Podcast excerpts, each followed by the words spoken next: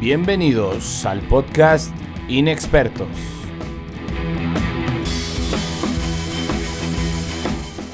Presentado por Quique Pituche, Huicho Navarro, Esteban Márquez y Juan Carlos Castellanos.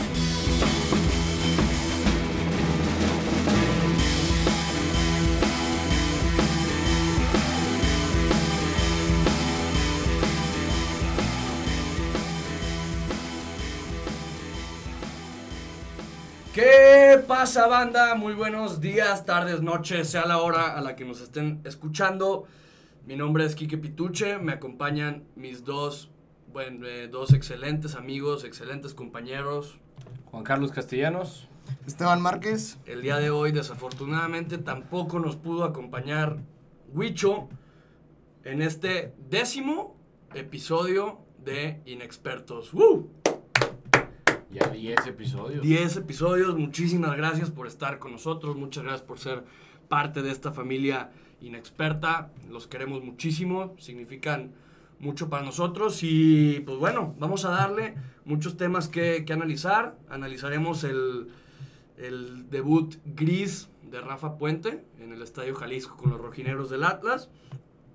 Vamos a hablar de las chivas que Juan y yo estamos enojados. Esteban está feliz por eso. Las chivas nos vendieron humo. Te- te- o sea, güey, es que no, no estoy ni feliz ni triste, me da igual. O sea, pero ya lo veías venir, Chivas. pues estás satisfecho de que tú lo veías venir, tú me lo habías dicho. Yo te dije en el primer episodio en el que estuve aquí que no le tenía miedo a Chivas, creo que este se comprueba que no traen con qué pelear. Eh, no sé, ahorita analizaremos más adelante si es culpa del entrenador, es culpa de los jugadores, es culpa de la directiva. Pero Chivas ahí está, es- estancado. Empezó con el pie derecho y ahorita, pues la verdad, da poco de qué hablar, ¿no? Muy poco. También hablaremos del León, que gana, se hace super líder. Es el equipo que mejor juega al fútbol en todo el torneo.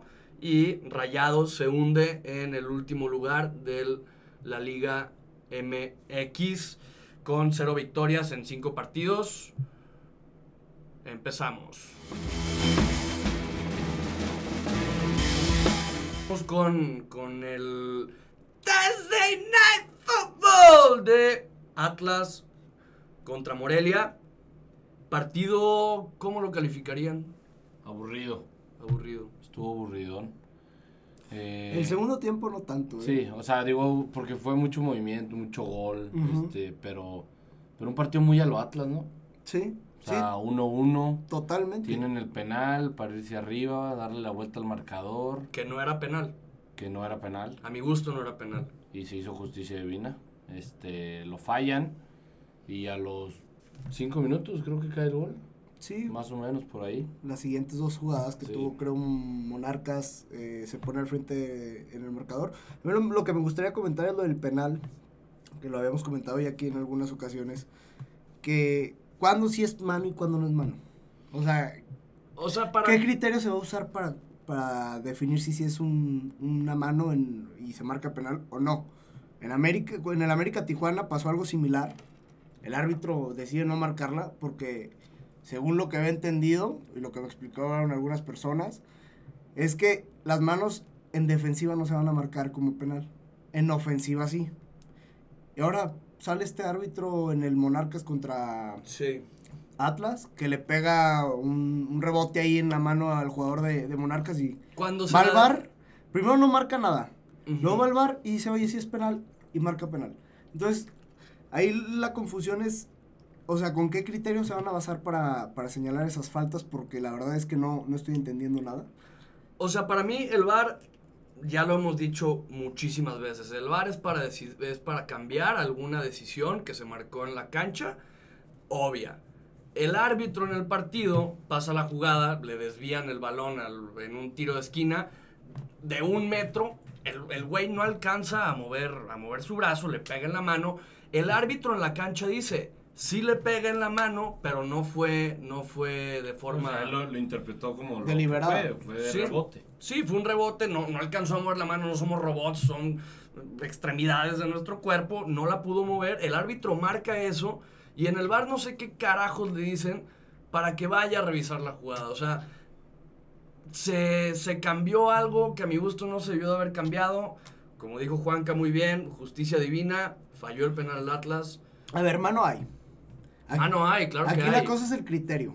O sea, ¿cuándo sí se va a marcar esa mano y cuándo no? Si Es a la que- ofensiva, a la defensiva, ¿cuándo sí? O sea, la verdad es que sí me, me causa mucho, mucha intriga porque Pero es lo, es lo que hizo la FIFA. Digo, no sabemos cuándo se va a radicar todas esas reglas, pero pues ya eh, viene desde hace como ocho meses que la FIFA dijo mano en el área va a ser penal. Sí. Para quitar todas esas dudas. El tema es cuándo se va a poner ya esa regla.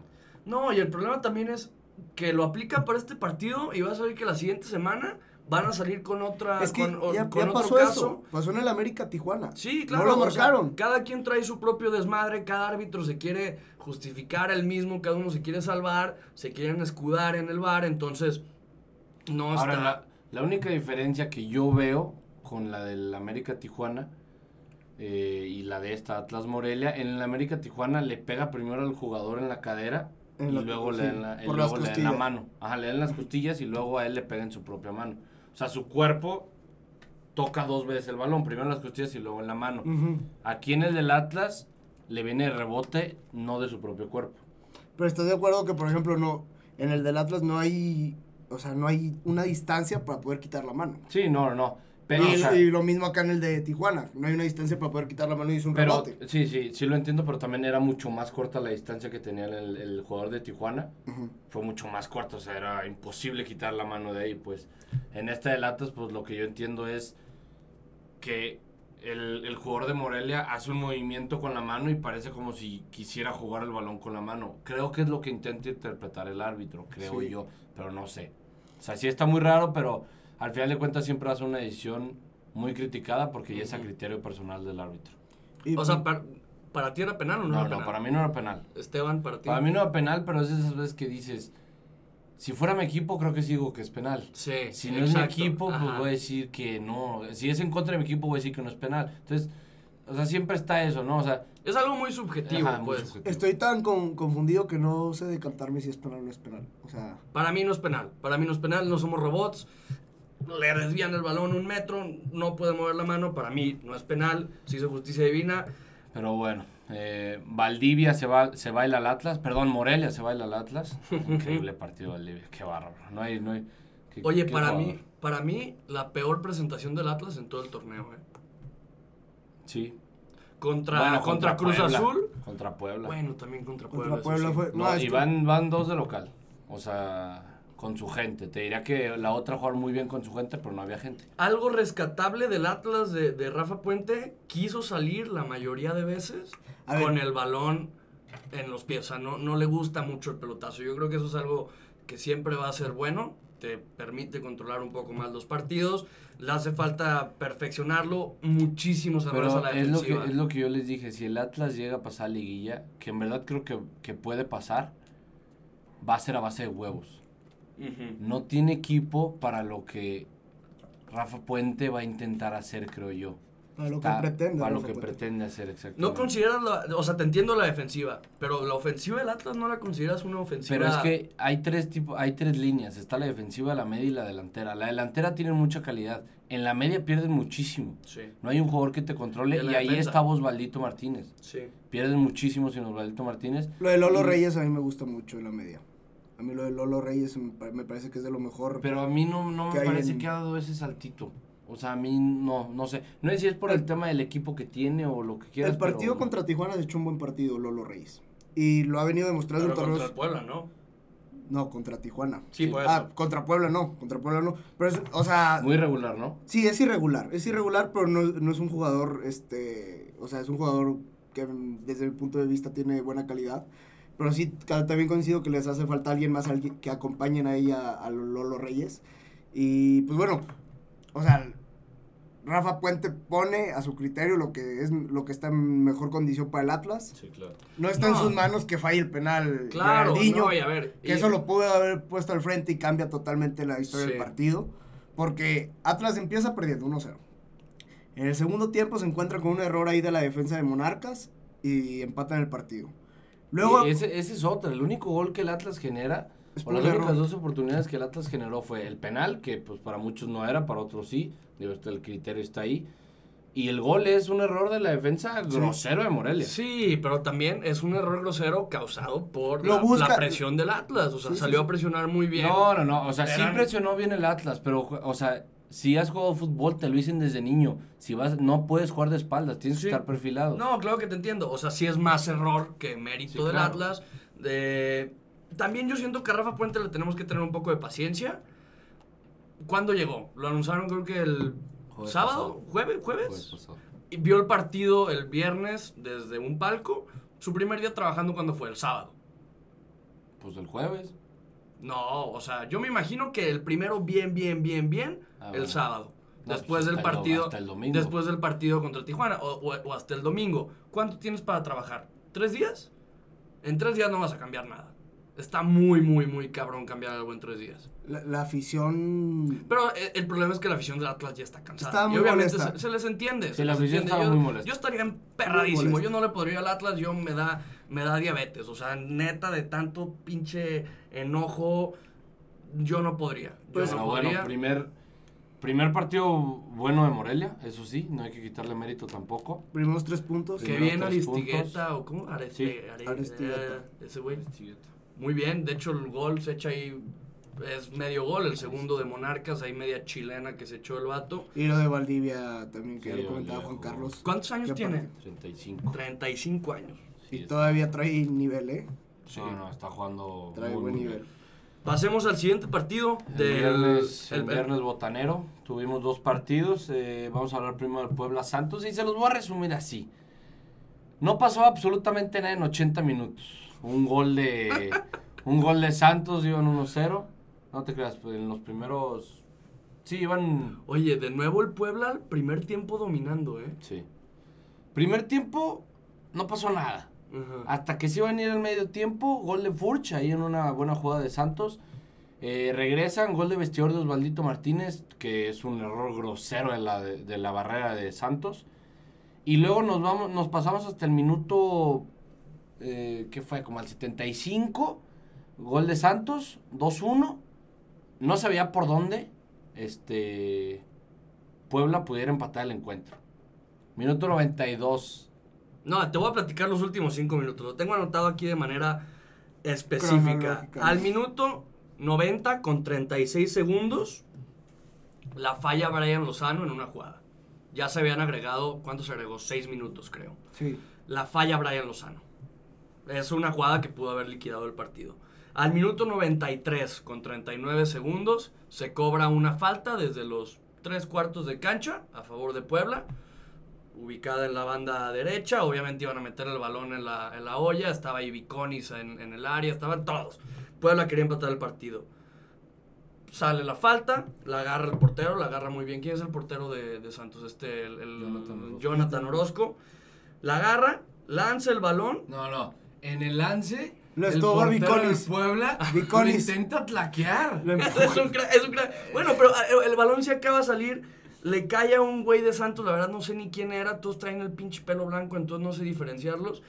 La agarra, iban tres contra dos, sin portero. O sea, con Sí. que hubiera dado el pase, con que hubiera hecho algo, Y se tardó muchísimo. se tardó muchísimo, una lentitud tremenda. Pierde el balón y al minuto 94, con ¿Quién dos más? segundos, ¿Quién más? ¿Quién más? Polaco, my love. Polaco, te quiero. Polaco, te amo. Polaco, gracias por jugar fútbol en este país. Te debemos tanto, tanto, tanto. Puebla empata el partido. Al minuto 95 con 42 segundos. Puebla lo tiene para ganar. Penal Penal. para Puebla. Penal para Puebla. Y al 97 Lo vuela. lo vuela. A ver, si quieres, si quieres buscar una definición de lo que es la Liga MX, échate eso. los últimos 7 minutos, 5 minutos de Ah, del cabrón. Puebla Santos y te vas a dar cuenta de lo que es la Liga MX. o No, sea. partido muy entretenido, digo, que no se esperaba nada y al final terminas riendo, ¿no? Dices que qué bárbaro. No, qué- claro. qué Oye, pero fíjate, algo tan interesante. Si no hubiera caído esos últimos cinco minutos, hubiera sido el segundo partido de la temporada para Puebla que hubieran perdido por un autogol. Sí. Porque el segundo gol de Santos cae en un autogol igualito al de la jugada de contra Querétaro. Jugada por la banda, se mete al área intenta Sí, no, meter el balón así No al, centro. No Igual, así de tonto. Partidazo por los últimos cinco minutos de ahí en más. Qué partido tan feo. Pero Sí. entretenido. Al fin. Eso sí. Y el segundo partido de nuestro viernes botanero. Ese sí estuvo muy apretado en medio campo. No, muy malo, muy malo. No, Ese por eso, muy apretado en medio Sí. campo, no se veía por dónde. Tijuana, Toluca, allá en, en Tijuana. Toluca me tocó verlo, lo, o sea, Tijuana para mí es un trabajo espléndido, eh, bloqueándolos en las bandas, para mí el juego de Toluca es, es más por las bandas, los anulan de buena manera. Talavera figura. Talavera figura, pero se veía un Toluca sin ganas, sin idea, frustrado, el Chepo emputadísimo, ese güey siempre está emputado, pero esta vez se veía todavía más encantado. El gol llega como llegó contra Cruz Azul. Contra Cruz Azul llegó al minuto noventa y tantos. Fue un error de Corona. Hasta aquí al Ahora 88. acá al 88 y llegó por, por huevos. O sea, llegó una jugada. Pero fíjate que hubo 20, 30 minutos de Toluca muy buenos en el primer tiempo. Que yo los veía muy cerca de meter el gol. Como que después de ahí se agotaron Mm, y sí. Tijuana ya le robó la pelota en el segundo tiempo. Sí, o sea, tienes, tienes razón. Pero de todos modos, o sea, no, no, no vi ese, ese Tijuana, ese, perdón, ese Toluca fuerte, ese Toluca que le gusta controlar el balón, controlar el partido, o sea, se vio un equipo muy, muy frustrado, muy, muy débil, la verdad. El partido termina 1-1. Yo creo que justo el resultado, no se merecía nadie el, la victoria y pues bueno, no, no hay mucho que comentar de ese partido. Pasemos al sábado de pelotas, que ese día nos da mucho de qué hablar. Empezamos con el Cruz Azul contra Pachuca. Buen juego. Partidazo. Partidazo. El Chaquito. Santiago Jiménez ahí sigue. Este, Demostrando. Oye, está igualito al Chaco el cabrón. Igualito. y le, le preguntaban en la última palabra ahí trabaja su papá, eh, Chaco. Le preguntaba a André Marín que qué, qué consejos le daba a su hijo para, para mantener este en los pies en, en la tierra, porque pues, ya dos goles y, y le decía, ¿qué, va- ¿qué le vas a decir cuando le toque volver a la banca, no? Porque no es fácil mantenerse y dice que él sabe que algún día va a volver a la banca porque así es. ¿Pero, Pero- por qué volvería a la banca? Ah, pues porque... Algún vuelve- día, algún día que ya no ande... Si no te llamas Messi o Cristiano Ronaldo, vas a tocar banca otra vez en tu casa. Sí, No, o sea, claro. pero, pero nos referimos al futuro cercano de este güey. O sea, bueno, yo tengo una pregunta a ti, Juanca. Si vuelve, ¿cómo se llama este vato? El que se lesionó de Cruz Azul, el delantero. Caraglio. Caraglio. Si vuelve Caraglio, ¿banquea al Chiquito? Sí, Sí prefieres a Caraglio. sí. Ok. Perdón, Stan, te interrumpí, pero... Yo creo que por el recorrido que tiene Ca- Caraglio, pues es más No, el experimentado. Caraglio lleva año, año y medio jugando con Cruz Azul un nivel muy bueno. Ha sido el mejor Sí. jugador. ¿Ha sido su goleador? Este, sí, o sea, ahorita... Se le abrió la puerta y descubrieron al, al hijo del Chaco, a Santiago Jiménez, que la verdad está respondiendo y está respondiendo bien. Y qué bueno, qué bueno que Es tenga... mexicano, ¿verdad? Es mexicano, Mexicano. sí, representa a la selección. Es- ya estuvo en selección Menor. en menores. Y qué bueno que Cruz Azul tenga esa competencia en la parte alta, porque yo creo que le, le hace falta tener este, competencia interna para, para que vuelva a estar en los puestos altos de la tabla. Entonces, pues bueno, me da gusto que un jugador joven como, como Santiago Jiménez y mexicano esté respondiendo y se está haciendo presente en los, los resultados ¿no? de su equipo. Este partido donde le expulsan a un jugador a, a Cruz Azul. Yo no, o sea, yo no supe cómo le iba a sacar ese partido. Sí. No, eh, Pablo, fue Pablo Cepelini, ¿no? Sí, Cepelini. Es un tonto. Ese güey, Acaba de entrar de cambios. ¿no? 10 minutos Sí. duró adentro. 10 minutos. Sacaron al Piojo Alvarado. Sí. Entra Cepelini y se hace expulsar a los 10 minutos. Que No, se jode. Para mí, para mí otra vez el árbitro pésimo, no era penal. Para mí le regalan el penal. No, para Azul. mí sí era penal. Te voy a decir porque en la jugada en cámara normal se ve el clavado impresionante. En el bar con cámara lenta se ve el contacto, hace como entran 5 dudas. segundos y se avienta. Sí. O sea, no, no, no, a mí, para mí no era penal. ¿Quién era Elías Hernández, verdad? Sí. Creo que sí. ¿Y sabes cómo empezó esa jugada? Cagadísimo. Baja el balón en la banda con la espalda. Es Baja el balón con la espalda, el güey se empieza a meter, desborda y ahí es donde cae el penal. Es que Elías Hernández ya está tratando el fútbol normal. Él, él demuestra cosas ¿Qué nivel trae? ¿Qué nivel trae? Eh, Sí, no, o sea, digo, Cruz Azul muy bien. Pachuca domina el partido, pero sin embargo no tenía... No. Pachuca no. tuvo el 60% la pelota en el partido. Para mí. Pero no tuvo, eso es lo, eso es No, lo que pero si Cruz Azul, si Cruz Cruz Azul Azul tuvo hubiera más salido, tiros. Sí, si Cruz Azul hubiera salido fino, este partido quedaba al medio tiempo se hubieran ido 2-0. Sí. Ahora- no salió fino Rodríguez, no salió, no salió fino Elías Hernández, la verdad. Como, como esperábamos todos. Creo que es una historia similar en el Atlas, digo, en el Cruz Azul Atlas y Cruz Azul este Pachuca, ¿no? Que le expulsan a un jugador. Pero qué, diferen qué diferencia cómo reacciona el equipo en este partido contra el, que contra el Atlas, ¿no? sí. Este, como comentaba Juan Carlos, yo tampoco veía cómo fue a sacar el partido. Se encuentran con el penal, que también me quedan las dudas si es penal o no. Ujú. Yo- Jonathan, el cabecita Rodríguez, anota el penal, lo cobra muy bien. Y después, ¿quién fue? Este, el Juan Juan Escobar. Escobar. eh, ya casi por terminar el partido, mete el tercer gol. Y saca tres puntos importantes Cruz Azul en su cancha. Creo que... ¿Estamos de acuerdo que se merecía la victoria Cruz Azul? Para mí sí. Sí, Sí. sí, fue el que más buscó el resultado. Sí, o sea, digo, yo lo único, Pachuca tuvo más la pelota, pero pues Cruz Azul tuvo las oportunidades. Oye, y Cruz Azul, la verdad, yo lo digo personalmente, me cerraron la boca. Al principio de la temporada yo pronosticaba un desastre de Cruz Azul, pronosticaba que se hundía el barco, ahorita van en séptimo, tienen siete puntos y van bien, van bien, siguen bien, van para arriba, se les ve motivados, se les ve unidos. Habrá que ver para dónde va este Cruz Azul, si es verdad o si es una mentira. Yo humildad ante todo, ¿no? Pero pues yo siempre se los dije. Yo quería ver a Cruz Azul con equipo completo. Fíjate que tú lo querías ver con. Orbelín y Orbelín es banca, güey. Yo, yo lo dije al principio cuando, cuando Orbelín fue expulsado. Pero yo le decía, Cruz Azul tiene muy buen equipo. O sea, yo Eh, quiero ver ese Cruz Azul.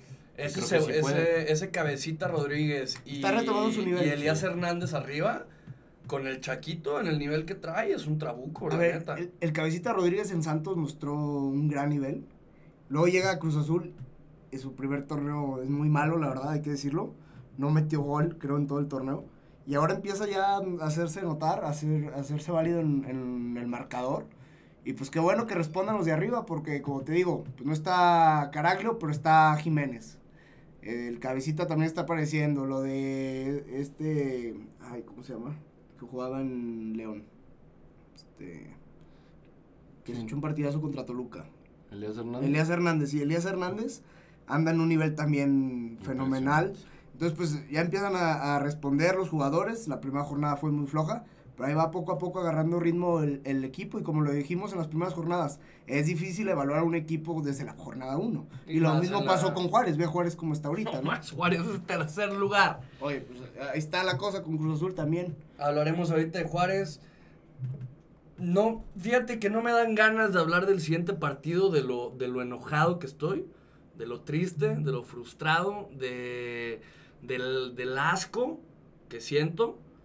Tigres Chivas, allá en Monterrey, en el, en el estadio universitario. Tigres se bailó a Chivas. Tigres se comió a Chivas. Tigres humilló a estas Chivas 2020, a las Chivas Lácticas, al Chivas 2.0, al Chivas bla bla bla, al Pero- Chivas. un- unas Chivas que nos vendieron humo. ¿Qué les dije el podcast pasado? En el, capítulo, en el capítulo pasado. No quiero que vean el próximo capítulo. Ahora sí tiene gol Tigres. No, es que a ver, aquí Y vamos- Valencia también no tenía gol. Y viene contra Chivas y gol. No, no, no. El último gol de Ener Valencia antes de este partido, Creo que, el tenía, 14 de abril del 2019. creo que tenía 51 partidos sin meter gol. La última asistencia, el 11 de agosto del 2019. ¿Qué le hizo a Chivas? Le metió gol y asistencia. Y aparte se los trapeó. Y falló una Tigres. clara. La, la primera que tuvo la falló. O sea, solo contra Toño Rodríguez.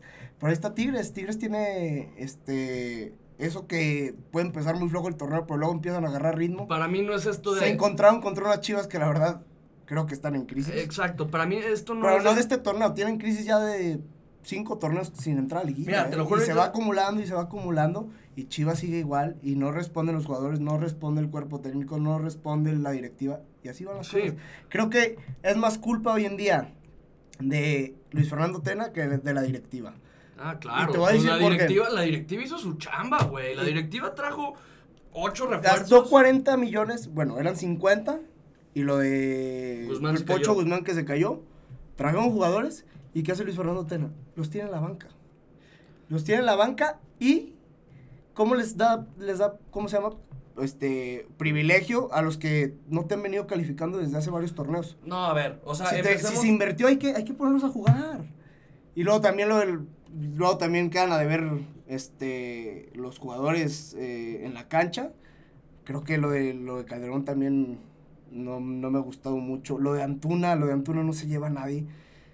Creo que llegaron con, como, con buen cartel, pero no han demostrado mucho también, ¿eh? Lo- O sea, los minutos que los ha puesto a jugar este, Luis Fernando Tena. Pero Entonces, Calderón no jugó.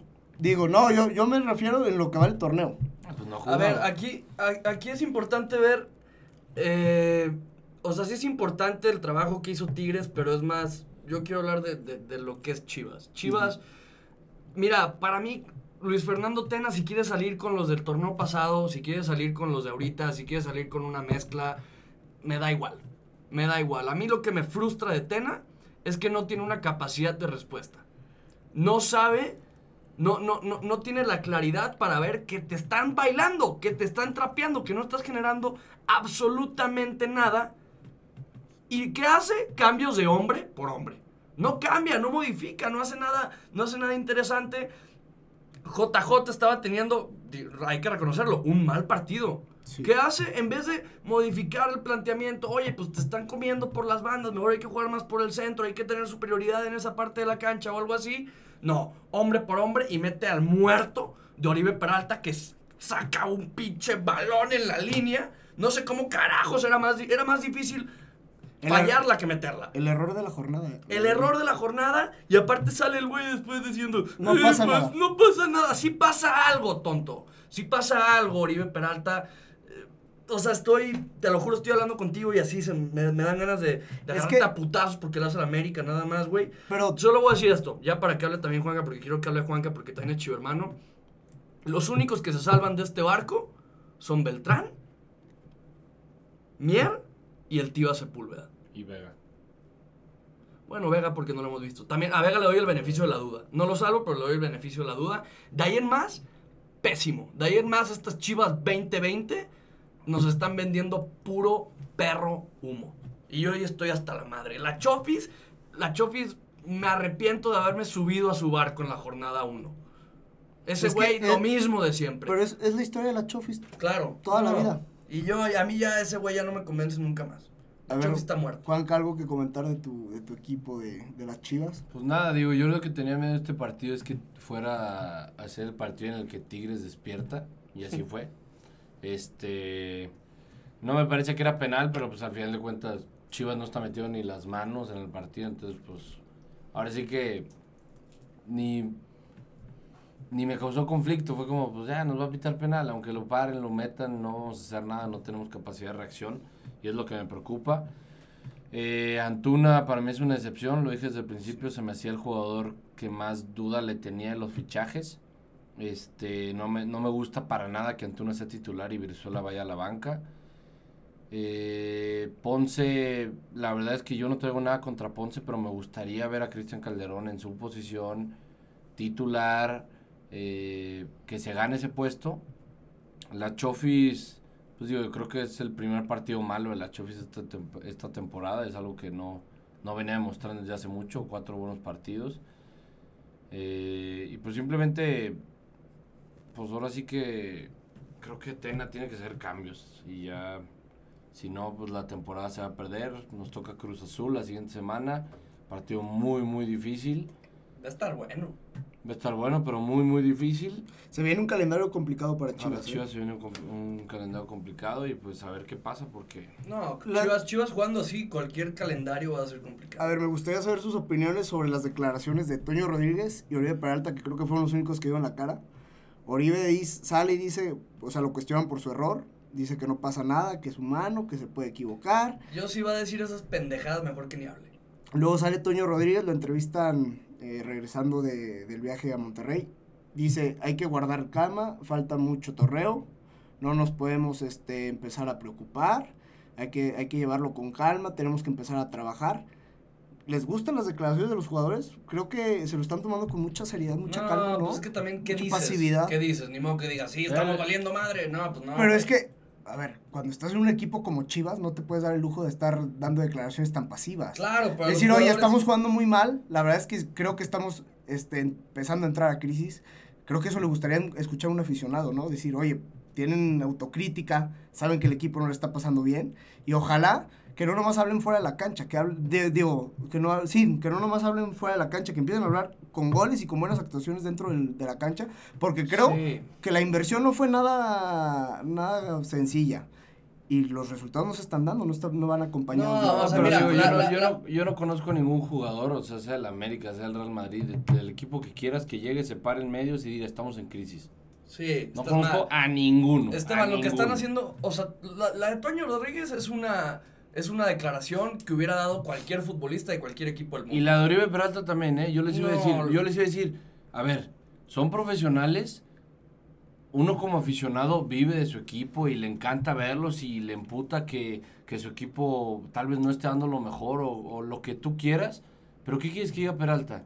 Si llega Peralta y dice, la cagué y asumo mi error, tú vas a llegar y el día de mañana hubieras llegado y aquí mentando mares igual y, sí, güey, la cagaste, ¿por qué dices eso? Pero métela. Es que, Cualquier declaración le va a emputar a la afición. A mí me hubiera gustado más que no hable Peralta. no, pero ¿sabes No, cuál? a mí me gusta que cuando la caguen den la cara. A mí me encanta eso de un jugador. Oribe Peralta ha sido así. Oribe Peralta se le criticó mucho antes del- de los Olímpicos. La afición decía, qué chingados se llevaron Oribe Peralta. Es un güey que no tiene gol. Tenemos mucho mejores delanteros. Al final nos hizo campeones de los Olímpicos. Es un güey que le ha gustado el reto. Así ha sido Oribe Peralta. Pero el problema de, de, de Oribe es que viene cargando un costal ya muy pesado. güey. Sí, pero a ver. Un ¿tú año, crees- un año sin meter un gol Rodríguez- en movimiento. O sea, metió uno de penal que contra San Luis, que se lo dejaron a ver, métela.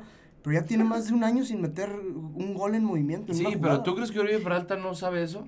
No, ¿Tú claro crees que, Toño. Rodríguez no sabe que la afición ya está emputada y que necesitan resultados? Pero a ver, por ejemplo, la gente está enojadísima con Oribe por eso, porque no ha metido ni un, o sea, ha demostrado muy poquito y se esperaba muchísimo más de Oribe cuando llegó. ¿Quién esperaba muchísimo más de Oribe? Mucha gente sí estaba contenta porque llegó Oribe. Yo el sí único esperaba- que esperaba era José Luis Higuera y nada de más. Yo, sí escuché a varios aficionados de Chivas que decían, qué bueno, le quitamos su delantero al América. Y No, estaban es que, a ver, contentísimos de que llegaba que, a Oribe. No, sí, y fuiste el, fuiste el primer partido de Chivas cuando debutó Oribe. Lo abuchó el estadio, sin siquiera tocar la, la cancha, lo abuchó sí. el estadio. La, la, la opinión está muy dividida. No, es que a ver, sí me a ver, a ver, gusta. Titi, Sí, sí, el a ver, verdadero, el aficionado de Chivas no es el que llega a huevo, le quitamos el mejor, el delantero al América. No, es el que dijo, ¿qué chingados viene a hacer Oribe acá? Si viene Oribe, pues mejor me traigo Mar Bravo. Pero- que como a banca. A ver, hubo mucha gente que sí estaba contenta, güey. Por No, lo que no, representaba no, Oribe. no, no, ¿sabes y, qué? La- y la directiva, la directiva de, la directiva de Chivas, sociales. la directiva de Chivas la quiso vender cuando estaba José No. Luis Higuera como un fichaje bomba Sí, sí, y sí, lo sí que lo representaba así. Oribe. Sí lo vendieron así. Que el, el mejor delante- uno de los mejores delanteros mexicanos en los últimos años, que bien. Y al Pero final a no pasa nada. es que yo, a ver, yo te voy a decir algo. Yo me ilusioné un poco con el fichaje Oribe, no por lo que iba a hacer en la cancha, sino por la experiencia que iba a aportar. Yo sabía que Oribe iba a estar en la banca. Yo quería a Oribe en la banca. Yo no lo quería en la cancha. ¿Qué equipo quiere? O sea, Chivas no. Neta, tener a Oribe en, en la cancha de titular. Claro que no. O sea, hay que ver para qué lo traían. Y es lo que dijeron, lo traemos por la experiencia y por todo. Yo dije, ok, le va a servir mucho a los jóvenes. Les va a servir para generar esa experiencia, esa confianza, todo. Para eso sí me gustaba Oribe. Pero no para tenerlo en la cancha. Ese güey es un muerto. Jugando el fútbol, Oribe, tú lo dijiste, tiene una carga ya desde hace mucho tiempo. Para mí, Oribe, este mercado de transferencias se tuvo que haber ido a Santos y retirarse ahí. Es lo que tu- tuvo que haber hecho. Oribe ya no tiene nada que dar. Demostró lo que tuvo que haber demostrado. Probó todo. los retos que le pusieron, lo superó. Fue el líder de la selección cuando ganamos el máximo reconocimiento hasta ahorita a nivel selección. O sea, ya demostró lo que tuvo que demostrar. Ahorita le toca jugar un rol más de experiencia, más de. más como de maestro, se puede decir. Yo no quiero Oribe en la cancha. Ningún aficionado de Chivas quiere Oribe en la cancha. Y te lo puedo asegurar. Y eso, y lo que dice Juan que es muy cierto, lo que esa gente que se ven, o sea, que se ríe porque jodimos al América, esa gente está pendeja. Esa gente no es aficionado. O sea, yo lo que quiero es lo mejor para mi equipo. Yo no, yo no quiero, yo no quiero que el América sufra. O sea, es, es algo obvio. Cuando te va bien a tu equipo, sufren tus rivales. O sea, pero yo no quiero que se joda el América o algo así. No, me da igual. Pero a ver, lo que pasó América, con América Uribe, su último torneo que, que tuvo en América, Pésimo. nada, ¿eh? O sea, nada. Muy poco demostró Uribe. Y luego Chivas va y lo, lo bueno, porque ni siquiera lo compra, creo que hacen una transferencia y, y, este, se encarga Chivas del sueldo. Sí. Pero ¿para qué entonces? O sea, nomás para mm, experiencia, pues la verdad se me hace un desperdicio a mí. Si, si vas a contratar a alguien con experiencia, pues ahí tienes al entrenador o tienes jugadores de jerarquía que ya estuvieron en Chivas. Digo, no un Oribe que viene del acérrimo rival y que ya no trae nada futbolísticamente. Ahora, No. regresándonos a sus declaraciones. Yo digo, por- eso pesan la- las declaraciones, por el costal que trae cargando y porque la gente pues está muy enojada porque no mete gol. Sin más, o sea, mejor yo, yo pre- hubiera preferido lo que dijo Quique. Ya hablamos mucho de Chivas, ya nos enojamos lo suficiente. Habrá que ver qué pasa contra Cruz Azul la siguiente semana. Me gustaría decir que jugamos Copa media semana, pero nos eliminaron los dorados de la Liga de Ascenso. Hablemos de León. León contra Rayados, último partido del, del sábado de pelotas. Rayados, yo creo que ya podemos encender las alarmas. No. No, último- cero victorias en, en cinco partidos y Y- último lugar de la tabla no, no te Si da para tuviste, encender. si tuviste la oportunidad de ver el partido de León Rayados, Sí, sí lo vi. 1-0 Rayados. Sí. Viene la expulsión y en esa misma falta cae el gol de León. Un gol muy raro, ¿no? Un Porque rebota en la sí. barrera y Gran quién es el gol que de la. Montes. Chapo Montes. El Chapo. Este, Que, gran que gol de Luis. retomó su nivel el Chapo. Ahí anda. Este Rayados venía jugando bien antes de antes de todo ese cagadero de la expulsión, de la falta. Eh, Creo que estaba haciendo un buen partido, estaba un partido serio. Monterrey, en casa, diré Funes Mori. Estaba jugando Funes bien. Mori, en casa del de León, del yo creo que el actual mejor equipo del fútbol mexicano. Eh, y después de ahí se derrumba todo. Yo sé que siempre lo he dicho, para mí jugar con 10 hombres Sí. es muy complicado, o sea, es, se- te cambia toda la, todo un partido. Entonces, Pero, ¿por qué, ¿por qué está en esta crisis? Em, bueno, si se le pudiera llamar crisis, o ¿por qué no ha sumado de a tres? yo creo que eh, tiene campeonitis. Rayados? Yo creo que Tiene campeonitis y hasta por su estilo de juego. O sea, yo creo. A a Monterrey le gusta la presión. Llegó con Mohamed, había presión. Empataron contra Veracruz, iban a quedar fuera, se alcanzaron a meter. Eh, o sea, a Monterrey como que le gusta estar presionado. Todavía no siento que, que ellos han encendido las alarmas. Se les ve tranquilos. Al final del partido no se veían preocupados o algo así por el, por el estilo. Mohamed muy tranquilo en rueda de prensa. Yo también siento que tienen campeonitis, pero sí siento que ya es hora de reaccionar. Sí, sí, porque pasan las jornadas y digo, el campeón, para que se den una idea de cómo es nuestro fútbol, el campeón está en último lugar. Sí. El campeón. Creo que, creo que levantan, pero pues digo, ya, ya veremos cómo. No, de que levantan. jornada. Aquel problema es, ¿todavía hay tiempo para meterte a liguilla? Sí, faltan 12 jornadas. Sí, sí, falta. Falta bueno, mucho. eso sí, me equivoqué. mucho. Una disculpa con... Tan increíble que en una de esas Monterrey queda campeón de la Copa MX y aunque vaya en el último lugar es un título, ¿sabes? Entonces Eso sí. Ahora- levantar ahí. Recordando el bicampeonato de Pumas, le pasó algo similar en el, o sea, cuando en su segundo campeonato consecutivo, Empezaron pésimo. empezaron muy mal. Ujú. Entraron en noveno, en aquel entonces había repechaje, Ay, qué bonito. eh, había- entraron Es en que qué noveno chingón es el fútbol mexicano. y quedaron ¿verdad? campeones. Pero sí, Me digo, encanta porque siempre tenemos temas de qué enojarnos, de qué reírnos, de qué todo. León, León líder y Merecidísimo. nadie se lo quita, la verdad, están jugando un fútbol increíble y creo que lo mejor de todo es que ya sin el JJ pierden ese jugador que era como que figura. O sea, ahorita ya te Todos. pones a pensar y dices, qué bárbaro, tienen cinco o seis cabrones que, A que ver, juegan... Es que no está Macías, pero está Ismael Sosa. No está Macías, pero está. Pero, pero eh, JJ era Leonardo como que el Ramos. más llamaba así como que el... Sí, Por- por, ser por- mexicano, por ser joven. Por todo eso. Sí. Pero eso es a lo que voy, o sea, ya sin el JJ están jugando un No, fútbol trae un espectacular. Trabuco Trae arriba León. Un trabuco fenomenal. Pues estoy de acuerdo contigo, Juanca. El mejor equipo de México hoy en día se llama León. Y Sí. por abajito, Pumas, ¿eh? Hablemos de Pumas, Pumas. qué- qué- Hay que hablar de Pumas. bárbaro. No está Huicho. A mí me callaron las Pumas. Yo predije Las Pumas. que ganaba. No, los las. También se podría decir las Pumas, ¿no? Yo te voy a decir una cosa, no es excusa ni mucho menos, pero la neta, jugar a las dos en CU es, es un es un putazo, es un putazo para el otro equipo. o se, sea, ve que le, se ve que le costó. se ve que les pesa. O sea, Atlético San Luis no fue el mismo. O sea, Atlético San Luis intentó hacer la misma jugada que le hizo a Chivas, Sí. que fue presión alta total. Le duró Ah, 20 minutos sí, en sí, CU. no te da, no te Le duró 20 minutos en CU. Pumas juega muy bien.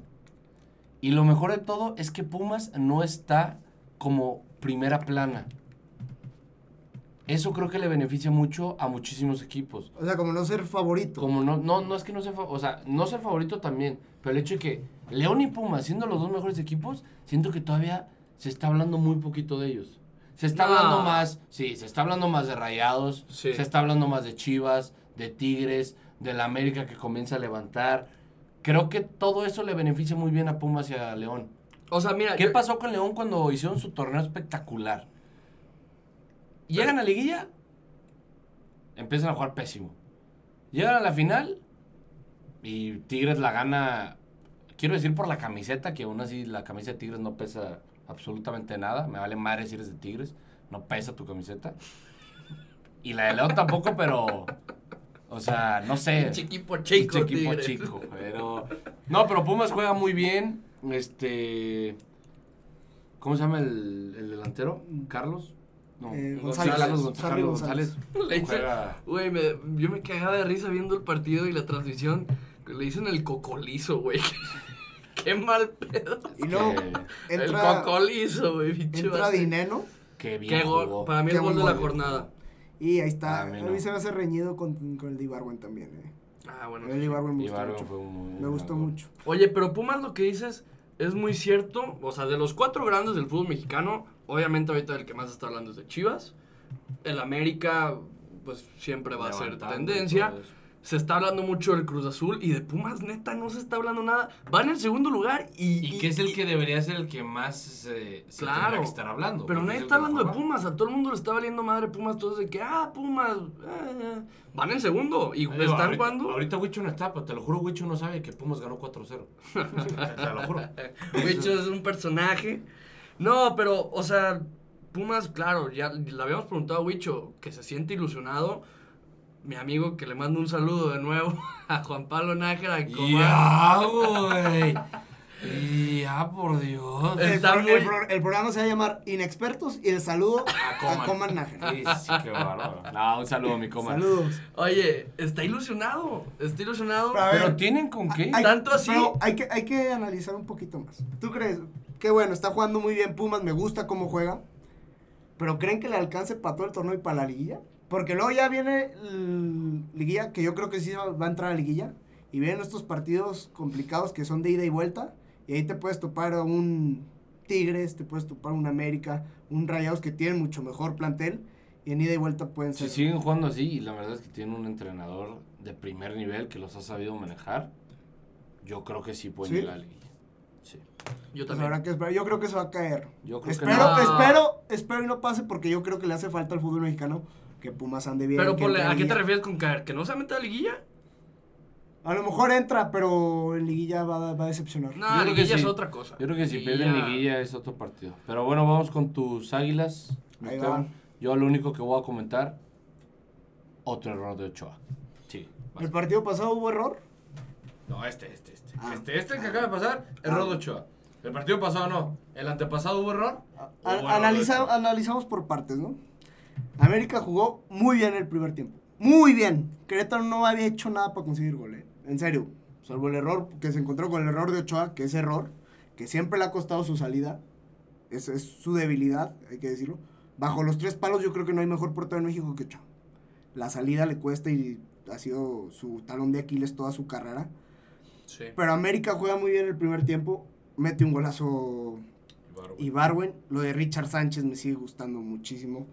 Creo que es un jugador que de lo mejor que ha contratado América en los últimos torneos.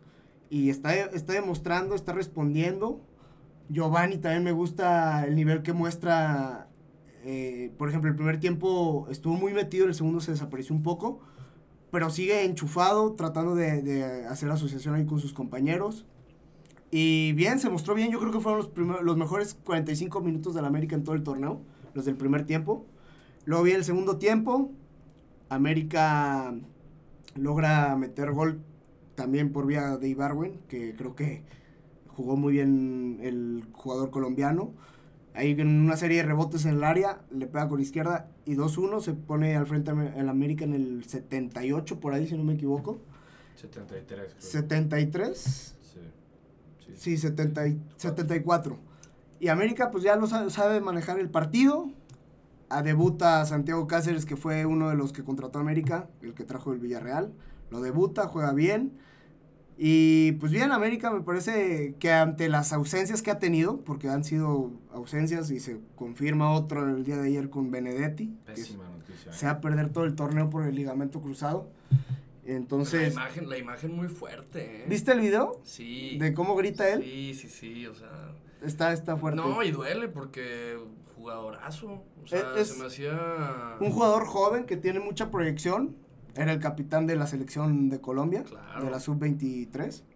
Entonces, pues es una baja sensible. Lo de Nico Castillo, que ayer sale del hospital. Buena noticia. Pero también yo creo que se va a perder todo Sí, lo que sí, resta del el torneo. Lo de Benedetti también. Entonces, América va- se, va, se tiene que empezar a preguntar sobre: ¿le vamos a dar juego o no a Roger Martínez? Porque parece que la orden viene desde la parte de arriba, de lo más alto del América, que no juegue Roger. No creo que se lo vayan a dar. Se suma la, la baja de Benedetti, se suma la baja de, de Nico Castillo. Entonces yo creo, si lo tienes ahí, a nadie le conviene que esté congelado el jugador. Ni al jugador, ni al equipo, ni a la afición. Pero ahí en América puede decir, vamos a aprovechar y, ¿sabes qué? Tráete otro morrito de fuerzas básicas. Y dale una oportunidad. Pues, Pero, o sea, así, creo así que- salió Córdoba. Sí, y Ah, creo lo que- de Córdoba creo que es lo también que, que- creo que es lo que el América ha hecho muy bien es, si alguien de nuestras figuras, entre comillas, se nos está poniendo al brinco, déjalo en la banca, o sea, congélalo si quieres, y hay que darle una oportunidad a un morro, en una de esas resalta y le va mejor a él. No sé, yo creo que sí le daría una oportunidad porque creo que para todo el torneo al América tiene un plantel limitado. Pero estás de acuerdo que América, yo creo que para eso tienes que estar muy tranquilo. América nos ha demostrado que sabe reponer sus bajas. Lo del piojo lo quiero destacar porque muchos dudan de que... Es muy buena persona. De que... No, de El su... buen, el buen samaritano, sí El es cierto, ¿no? Oye, güey, muchos dudan de, de si es buen técnico, ¿no? Ahí está. Ahí Es tiene América. tipazo, tú Ahí tiene. América en cuarta posición del torneo. No, para a mí, pesar de las bajas. El Piojo Herrera es el mejor técnico mexicano hoy en día. Bueno, Sin- el Vasco Aguirre, que con el Leganés ahí en Europa está haciendo maravillas. Pero bueno, ahí están las Fíjate águilas. que yo difiero. Yo con el piojo siempre difiero. Y digo, no es porque sea Chiva, ni él, ni él porque esté en el América, ni mucho menos. Pero para mí el piojo me gustaría verlo en otro equipo aparte del América. Porque, Estuvo en Tijuana. Sí, fue pero- líder. pero me torneo. eh, Sí, pero ese, ese Tijuana fue campeón. Con Rayado siempre lo metía a liguilla. Ese Tijuana con, con Mohamed fue campeón. O sea. No, no, no, no, no compares, no compares. No, el Tijuana. No, el no Tijuana era, de- no era el mismo Tijuana. No era el mismo pero era muy, muy parecido. No estaba Riascos, no estaba A que me Moreno. gusta. Sí, pero. Que esos eran- El piojo. Pilares de, del turco. El, sí, está bien, pues. Pero el Piojo Herrera llegó al América y ya tenía un equipo muy bien armado. No, en el 2013 cuando llega, él arma el equipo. Pero ya- no, pero ya tiene un pilar muy armado. Te lo juro que no. O sea, cuando se va América, Mundial, América, no, en el primera etapa, en el 2012, cuando llega, 2011, que llega el Piojo, hace una limpia de jugadores, pero impresionante. Y trae a Zambuesa, que fue criticado. Zambuesa se fue, bueno, fue lo mejorcito que, que jugó en su e- época con el Piojo. Se trajo, le dio oportunidad a Raúl Jiménez, le dio oportunidad a Diego Reyes, que destacaron también. Se trajo a Moisés Muñoz, que estaba en el Atlante. El Tortas. Y al final Muñoz se va muy bien por la puerta grande con América. Trajeron. Hasta metió gol, güey, en una perra final. Se trajo el Negrito Medina. Fenomenal el Negrito Medina con la América. Osvaldito. o sea, Paul Aguilar. Os- ¿Paul Aguilar llega con, con el Piojo o con quién llega. Paul Aguilar? Paul Aguilar llega con el. ¿O llega No, desde antes? No sé, creo que llega desde antes. ¿Cómo me choque ese güey? Porque. Pero digo, a mí. Es- ayer, ¿eh? mi Partidazo. único, Sí, es mi que- único punto es: me gustaría ver al Piojo en otro equipo que no fue el América. Pues es que ya ha estado. Pero nada más con Tijuana. No, pero a ver, yo ahí, Juanca, te voy a decir algo. Estuvo con la selección. Y lo decíamos el otro día, es de los mejores técnicos en los últimos años a nivel Sí, selección. y también te lo digo, en el cuarto partido, para pasar al quinto partido, el Piojo la cagó. Y yo se le sigo echando la culpa. No era Que sacó a Giovanni y metió a Quino. Sí. Fue el peor cambio que he visto desde hace mucho tiempo. Fue una baja impresionante de fútbol.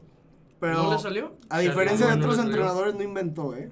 Como Claro. el caso de Aguirre que inventó ahí, Sí, sí, sabe, no, que no, soñó y que vio que el Bo fue No, a no, digo, gol. tampoco estoy diciendo que el Piojo sea un estúpido. O sea, no. ¿Dijo eso? ¿Sí no te la sabías? Que, No mames. Que había soñado que el Bo fue a Sí, meter gol cierto, contra Argentina. Aguirre metió al Titular. bofo, güey, contra Argentina. Qué pena. Qué triste, cabrón. Pero bueno. A mí, a mí me gusta, me gusta cómo, cómo el No, Piojo- digo, ha mantenido su trabajo porque lo he hecho bien también. O sea, no le estoy quitando mérito. Nada más sí me gustaría verlo fuera de la América. El samaritano. Y hablemos del último partido ya para cerrar. No, no hay mucho que decir. De. Partido muy malo, el- Juárez Necaxa, partido muy, muy, muy malo. Juárez en casa reencarna la misma Alemania de Beckenbauer. Sí. Traen una fortaleza ahí. Necaxa es un rival complicado. Es una piedra en el zapato para todos los equipos contra los que juega. Juárez le da la vuelta al partido. Juárez tiene esa capacidad de, de responder. Lo Y de... en este partido ninguno de los tres delanteros, los, bueno, vamos a poner así, los cuatro personas de arriba mete gol. Esta vez es Velázquez el central y... También, no, porque así- sale, sale Diego Rolán, que es el, el delantero estrella de Juárez, sale al minuto 45 por lesión y entra Walter Sandoval. así- También, Así como se habló del error de Ochoa, qué mal Josgar Gutiérrez en el primer gol de Juárez. Sí. Sí, qué bárbaro. Qué mal salió. Qué. Hasta enfocan a Alfonso Sosa y se queda así con la cara así como diciendo, no puede Sí, ser. no puede no ser. puede ser. Recordar que no está Hugo González porque se lesionó en el partido pasado. Y pues Josgar Gutiérrez está cubriendo ahí su baja. Lo de Juárez, pues muy bien. Con, con muy poco, este, pues se habla muy poco de Juárez, pero ahí está, en tercer lugar. ahí está, están en, Le están fue en mal. cuartos, están en cuartos de copa. Le fue mal la primera jornada y de ahí para, para arriba, ¿eh? de ahí para fue. arriba van en, en, ¿en qué, ¿en qué lugar van? Juárez va en tercer lugar. Sí. Sí. O sea, todo 10 el mundo le puntos. está callando la boca. Yo, no, yo ni siquiera lo veía dentro del top 10. Sí, sí, sí. Ahí yo lo veía en último lugar junto con Puebla. Han trabajado muy bien. Y desde- Puebla me ha callado. O sea, me ha callado en lo, en lo, que, en lo que cabe. Y también, pues Juárez, obviamente. Con ese partido concluimos de lo que fue la jornada 5. Jornada interesante. Varios. Ya se empieza a ver tantito más los funcionamientos del equipo. Ya se empiezan a ver más, más Ya en se puede ritmo. hablar mejor. Más ritmo. Ya se puede hablar mejor, se puede analizar un poco más. Y pues habrá que ver. Vamos con. Vamos con nuestra siguiente. Nuestra siguiente sección. La siguiente sección tenemos la obra de arte, el inexperto y el crack de la semana. Obra de arte, Juanca. Yo voy a decir obra de arte para mí, el cuarto gol de Pumas que mete Carlos González. No pensé por el gol porque nada más lo empuja, pero lo que hizo Mayorga, el lateral izquierdo, me la agarró desde tre- tres cuartos de cancha suya y se la llevó toda y se la dejó ahí. Para mí ese es el gol de la semana. Eh, el inexperto para mí, voy a decir Oribe Peralta, no, Sí. eh, por su fallo. Y la tercera, el- la figura, Sí, el, el crack de la semana. el crack de la semana, Luis Montes. Esteban. Yo me voy con la obra de arte, la de Andrés Ibarwen. Creo que Richard Sánchez le pone un- una muy buena asistencia y no la desaprovecha Ibarwen. El, el, el crack, también me voy con Ibarwen por los dos goles que anota y le da tres puntos importantes al América. Y el inexperto me quedo con Oribe Peralta también por ese error que, que tuvo sin portero frente a Tigres. Así es.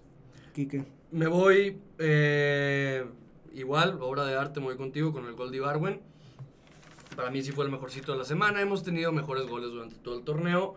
El inexperto de la semana, para mí, es... Ay, estoy entre Tena y Oribe Peralta. Yo creo que Tena, para mí es el inexperto de la semana. No tuvo una capacidad de respuesta, no hizo nada que demostrara, que le, que le diera sustento como- para ser el técnico de Chivas. Y el crack de la semana para mí es Aristigueta.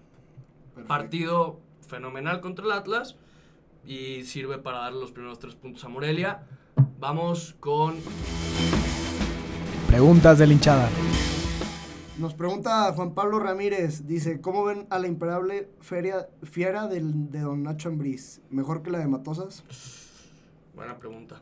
No, yo digo, creo Es que, que la Nacho de- Ambriz tuvo el mejor león de todos los tiempos, que fue el hace, hace un año ya.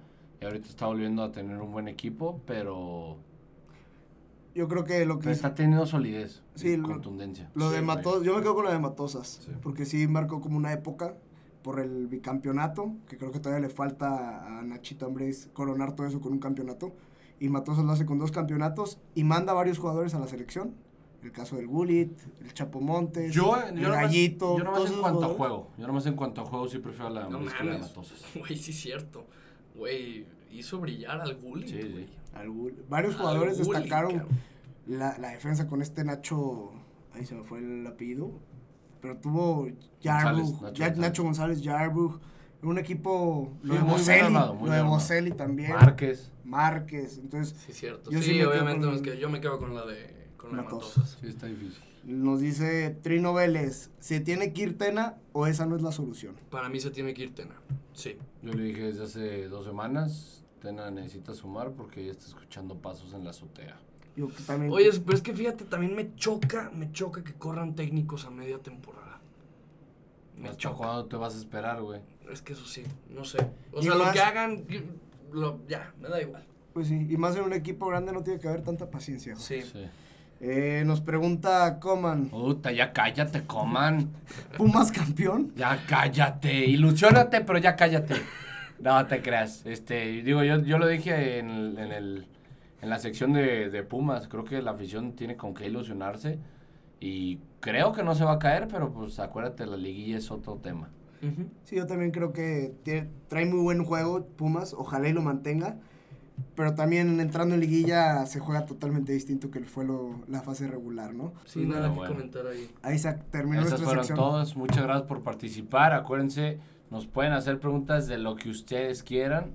Eh, no tiene que ser de la jornada, puede ser de un hecho histórico en el fútbol, de lo que puede llegar a pasar, de algún jugador promesa, lo que ustedes gusten, de su novia, su novio, lo que ustedes gusten.